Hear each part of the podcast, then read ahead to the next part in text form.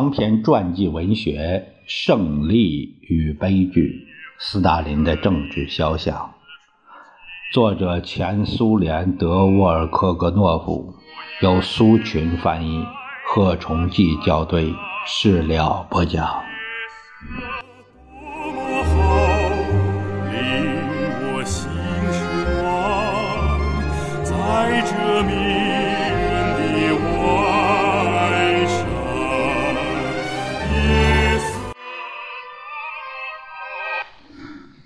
在绘画中和音乐中发生了什么变化？斯大林了解的不多。他用鄙视的态度对待工业绘画的一切标新立异，以同样态度对待先锋派艺术家、结构主义者、未来派艺术家、立体派艺术家。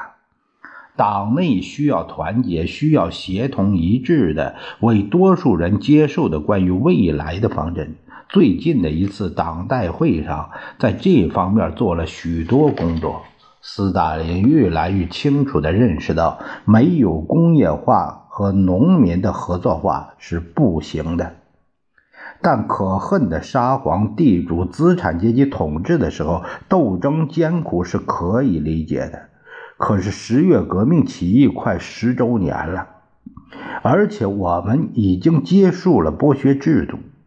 给了农民土地，工人已经有可能管理工厂，为什么还有许多人不满意呢？为什么事业的进展要比所期望的慢得多呢？也许反对派在某些地方是正确的吗？大家都在谈论官僚制度。有一天，《真理报》就发表了列别德的报告。改善国家机关和同官僚主义做斗争的措施。瞧，他是多么尖锐而有力的写道：“我们国家机关有什么缺点呢？他们的主要缺点就是编制庞大，工作人员水平低，而且应当说，基层虽然机关也如此。”机构臃肿，工作重复，官僚主义，办事拖拉，挑选专家的方法不总是正确，对这些专家的水平考虑的不够。最后一点是对最高机关执行任务的情况监督不够，有时竟完全没有监督，对机关本身的工作没有检查。关于这个问题，马雅科夫斯基也写过。斯大林有一种想法正趋于成熟，不过他暂时还不知道如何实现这个想法。这就是站在加速社会主义改造的立场上，尽快粉碎所有这些使大家相当讨厌的反对派，这样也就可以更加紧进逼知识分子，把他们完全套在工业化、农业改革的共同事业上。那时，这些艺术家的胡思乱想将会少得多。在阶级社会中，没有，也不可能有中立的、自由的艺术。斯大林想，在吸引著名老作家的同时，还需要培养自己的工农作家，让反无产阶级分子在文化中无所施展。斯大林把艺术家精神上的迷惘，简直想象成反革命的歪门邪道。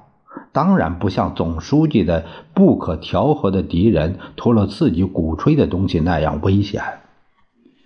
在转入分析同托洛茨基斗争的又一阶段之前，我们还要做一个说明。我们谈过文化知识分子及斯大林对他们的态度，这种态度的最突出特点就是随着时间的推移变得完全不尊重创作的自由、艺术思想表现的自由和探索艺术奥秘的自由。这不是偶然的，正因为斯大林承认的只是权力的自由。他认为，为了权力和势力，拒绝精神自由是很自然的，没有考虑到他使千百万人牺牲了个人的自由。三十年代对他来说已不存在自由问题，只有他才拥有自由，尽管他已成为自己制度的俘虏。甚至形式上的国家元首也与自由无缘。二十年代初，尼比尔加耶夫受到米伊加里宁的接见，他请求从监狱中释放作家 M。奥索尔金这位作家是因为救济饥民与病人委员会案件被逮捕的。听完著名俄国唯心主义哲学家尼比尔加耶夫的话后，米伊加里宁宣布：“卢纳查尔斯基建议释放没有任何意义。同样，如果我以自己的签字建议释放，也没有任何意义。假如斯大林同志建议释放的话。”那就是另一回事了。那时加里宁就说过，他作为国家元首，同斯大林比起来没有任何意义，而这一切就意味着不自由的胜利。尼别尔加耶夫在自己的著作《精神王国与君主王国》中透彻地写道。君主具有无法抗拒的要求的趋向，即为自己要求的不仅是君主的东西，而且要求所有的人都服从他。这是历史的主要悲剧，是自由与自然的悲剧。倾向于为君主效劳的国家对人不感兴趣。对国家来说，人的存在只是一个统计单位而已。知识分子的精神迷惘、经常的抗议、寻找出路、创作上的消沉，都是侵犯自由的结果。君主和自由是水火不相容的。列宁所设想的社会主义是扫除盲目崇拜的，而独裁恰恰相反，需要要求盲目崇拜。斯大林从来没有研究过自由的哲学范畴，他从实惠和实用的目的出发来思维。但是，从他的时代起，我们就习惯于把人们的希望和夙愿主要同未来联系起来。是的，人应当看到自己的前途和社会的前途。但只是在后代无上幸福的背景下，没完没了的奢谈进步人的命运，这也就是虚幻的自由。只讲未来的和谐、完美、富裕、繁荣，没有多大价值。